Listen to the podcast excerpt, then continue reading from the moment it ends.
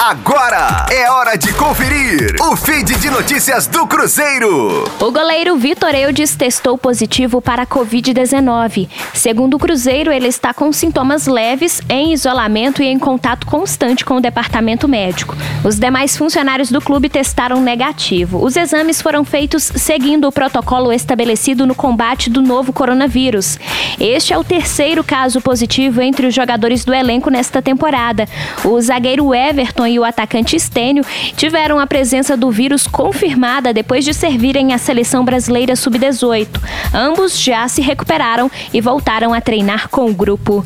Rosane Meirelles com as informações do Cruzeiro na Rádio 5 Estrelas.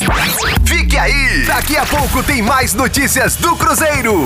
Aqui, Rádio 5 Estrelas.